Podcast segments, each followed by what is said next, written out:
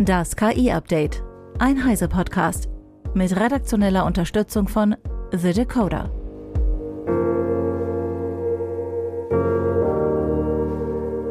Ich bin Isabel Grünewald und dies sind heute unsere Themen. Bletchley Declaration weist auf Chancen und Risiken von KI hin. OpenAI rollt GPT-4 All Tools Modell aus. Open Source Sprachmodelle könnten Bioterrorismus erleichtern und Midjourney kann jetzt Custom-Stile generieren.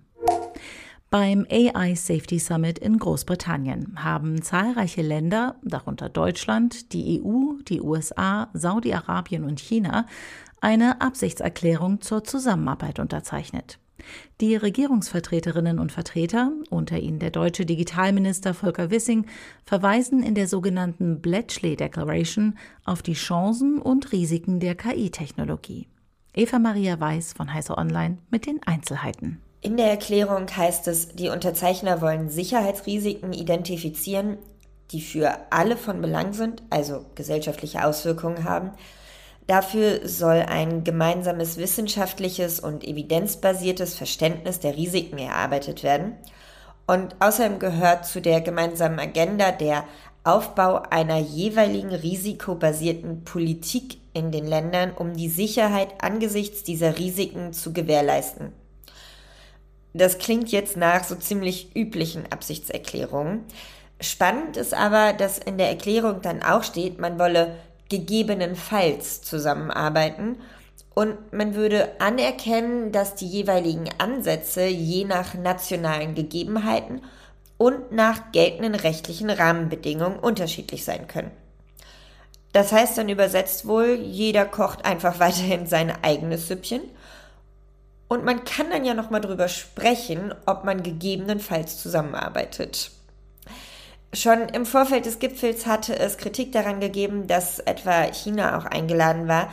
Dort wird KI ja eingesetzt, um die Menschen im Land strikt zu überwachen und diese Überwachung, das Sammeln und Auswerten beispielsweise biometrischer Daten sind in der EU klare rote Linien. Also das heißt, solches Vorgehen wird hier voraussichtlich verboten werden. So sieht es auch der AI Act vor.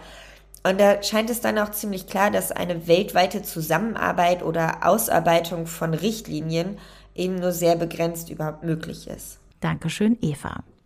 Auf dem Landsitz Bletchley Park waren im Zweiten Weltkrieg zahlreiche Verschlüsselungsexperten stationiert, darunter die Mathematiker Alan Turing und Gordon Welchman. Die Codebreakers arbeiteten für das britische Militär an der Entschlüsselung der feindlichen Kommunikation. Kurz vor dem Gipfel hatten sich bereits die G7 auf einige Richtlinien für KI geeinigt. Auch US-Präsident Joe Biden hat eine Executive Order dazu erlassen. Beide skizzieren deutlich klarere Absichten bei der Regulierung von KI. Unternehmen wie OpenAI, aber auch Google und Co geben sich zudem selbst Auflagen. Damit wollen sie natürlich auch erreichen, weniger von der Politik reguliert zu werden. OpenAI hat mit dem Übergang zum All-GPT-4-Modell eine weitere wesentliche Änderung vorgenommen. Das Modell wählt automatisch die besten GPT-4-Werkzeuge wie Browsing, Advanced Data Analytics oder DALI 3. Das neue GPT-4 All Tools Modell kann zudem deutlich längere Inhalte in einem Durchgang verarbeiten, nämlich statt 8000 bis zu 32.000 Token, was etwa 25.000 Wörtern entspricht. Dadurch können Nutzende etwa mit längeren PDFs ohne externe Vektordatenbank chatten. Hinzu kommt ein Kontextfenster von 2,7K für den Systemprompt. Bisher war das 32K-Modell nur für ausgewählte Nutzende über OpenAIs Programmierschnittstelle verfügbar, wohl auch aus Kostengründen. Denn das größte Modell ist deutlich teurer als die Standardvariante von GPT-4, die bereits 15 mal teurer ist als GPT 3.5. Die breite Einführung des größten Modells könnte ein Zeichen sein, dass OpenAI die Kosten für das Modell reduzieren konnte. Womöglich gibt es dazu mehr Neuigkeiten am 6. November. Dann findet OpenAIs erste Entwicklerkonferenz statt. Eine neue Studie zeigt, dass die öffentliche Freigabe der Modellgewichte großer Sprachmodelle dazu führen kann, dass böswillige Akteure leichteren Zugang zu gefährlichen Viren erhalten. Viren im biologischen Sinne.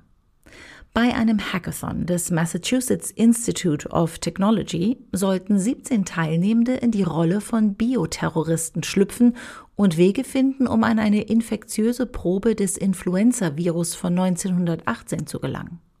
Sie sollten dafür sowohl die Standardversion von Metas Llama 2 nutzen, als auch eine Variante des Open Source Sprachmodells, deren Filter durch Training entfernt und die zusätzlich mit Virologie-Papern trainiert wurde. Mehrere Teilnehmende kamen mit Hilfe des zweiten Modells auch ohne virologische Vorkenntnisse ihrem Ziel sehr nah, zumindest auf dem Papier. Dafür brauchten sie weniger als drei Stunden. Und das, obwohl sie dem Sprachmodell sogar ihre böswilligen Absichten explizit mitgeteilt hatten, wie Max Schreiner von The Decoder berichtet. Die Wissenschaftler wollten zeigen, dass große Sprachmodelle wie Lama 2 komplizierte, öffentlich verfügbare Informationen für Menschen leichter zugänglich machen und in vielen Bereichen als Tutoren fungieren können. Leistungsstärkere Modelle könnten so eine echte Gefahr werden, vermutet das Team. Das Sprachmodell fasste wissenschaftliche Arbeiten zusammen, schlug Schlüsselwörter für die Online-Suche vor, beschrieb, wie man eine Laborausrüstung selbst baut und schätzte das Budget für den Bau eines Garagenlabors. Selbst wenn die künftigen Sprachmodelle über zuverlässige Schutzmechanismen verfügen, so die Schlussfolgerung der Studienautoren, könnten sie durch die öffentliche Verfügbarkeit der Modellgewichte leicht verändert werden und so gefährliches Wissen verbreiten. Sie empfehlen daher rechtliche Maßnahmen, um die Verbreitung von Modellgewichten einzuschränken. Kritiker weisen jedoch darauf hin, was in der Studie fehlt, ein direkter Vergleich mit einem Menschen mit Suchmaschine, denn dort gibt es keine Schutzmechanismen, die Nutzern das notwendige Wissen vorenthalten, sowie alles notwendige Material, um sich selbst komplexe Themen Stück für Stück zu erarbeiten. Vielen Dank, Max. Am vergangenen Dienstag meldete die in Großbritannien erscheinende Tageszeitung The Guardian eine journalistische Rufschädigung, und zwar ihre eigene. Microsoft hatte zuvor eine problematische mit KI generierte Umfrage direkt neben einem Guardian-Artikel auf der populären MSN-Startseite platziert. Der KI-Poll spekulierte über die Todesursache einer jungen Frau, um die es in dem Artikel ging. Nach negativen Reaktionen wurde die geschmacklose Umfrage zwar entfernt, kritische Kommentare blieben jedoch zeitweise sichtbar, bevor sie gelöscht wurden. Anna Bateson, die Geschäftsführerin der Guardian Media Group, reagierte mit einem Brief an den Microsoft-Präsidenten Brad Smith. Darin kritisierte sie Microsofts Einsatz von generativer KI für die Erstellung von Umfragen zu sensiblen Themen. Eine Zustimmung des Verlags habe es nicht gegeben. Bateson argumentierte, dass die KI-Umfrage nicht nur für die Familie der verstorbenen Frau potenziell traumatisierend gewesen sei, auch dem Ruf der Journalisten, die den ursprünglichen Artikel verfasst hatten, schade sie. Microsoft hat eigentlich eine Lizenzvereinbarung mit dem Guardian, laut der Artikel der Zeitung auch auf der MSN-Startseite veröffentlicht werden dürfen. Diese dient unter anderem als News-Aggregator und ist im Edge-Browser voreingestellt. Bateson forderte Microsoft nun auf, sich zu verpflichten, künftig keine experimentellen KI-Technologien ohne Genehmigung neben dem Journalismus des Guardian zu verwenden.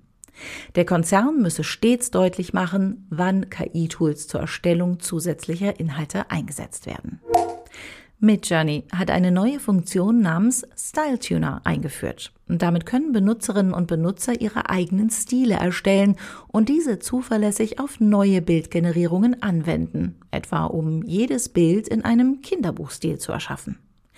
Der Style Tuner beeinflusst verschiedene Aspekte der generierten Bilder, wie zum Beispiel Farben und Charakterdetails.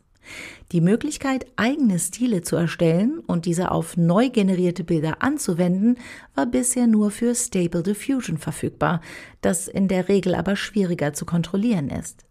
Mit Midjourney kommt diese Funktion nun in einen einfach zu bedienenden Bildgenerator. Nutznießende könnten neben Künstlerinnen und Künstler auch Startups sein, die Visualisierungen und andere Bilder in einem einheitlichen und eigenen Stil benötigen. Das war das KI-Update von Heise Online vom 2. November 2023. Eine neue Folge gibt es jeden Werktag ab 15 Uhr.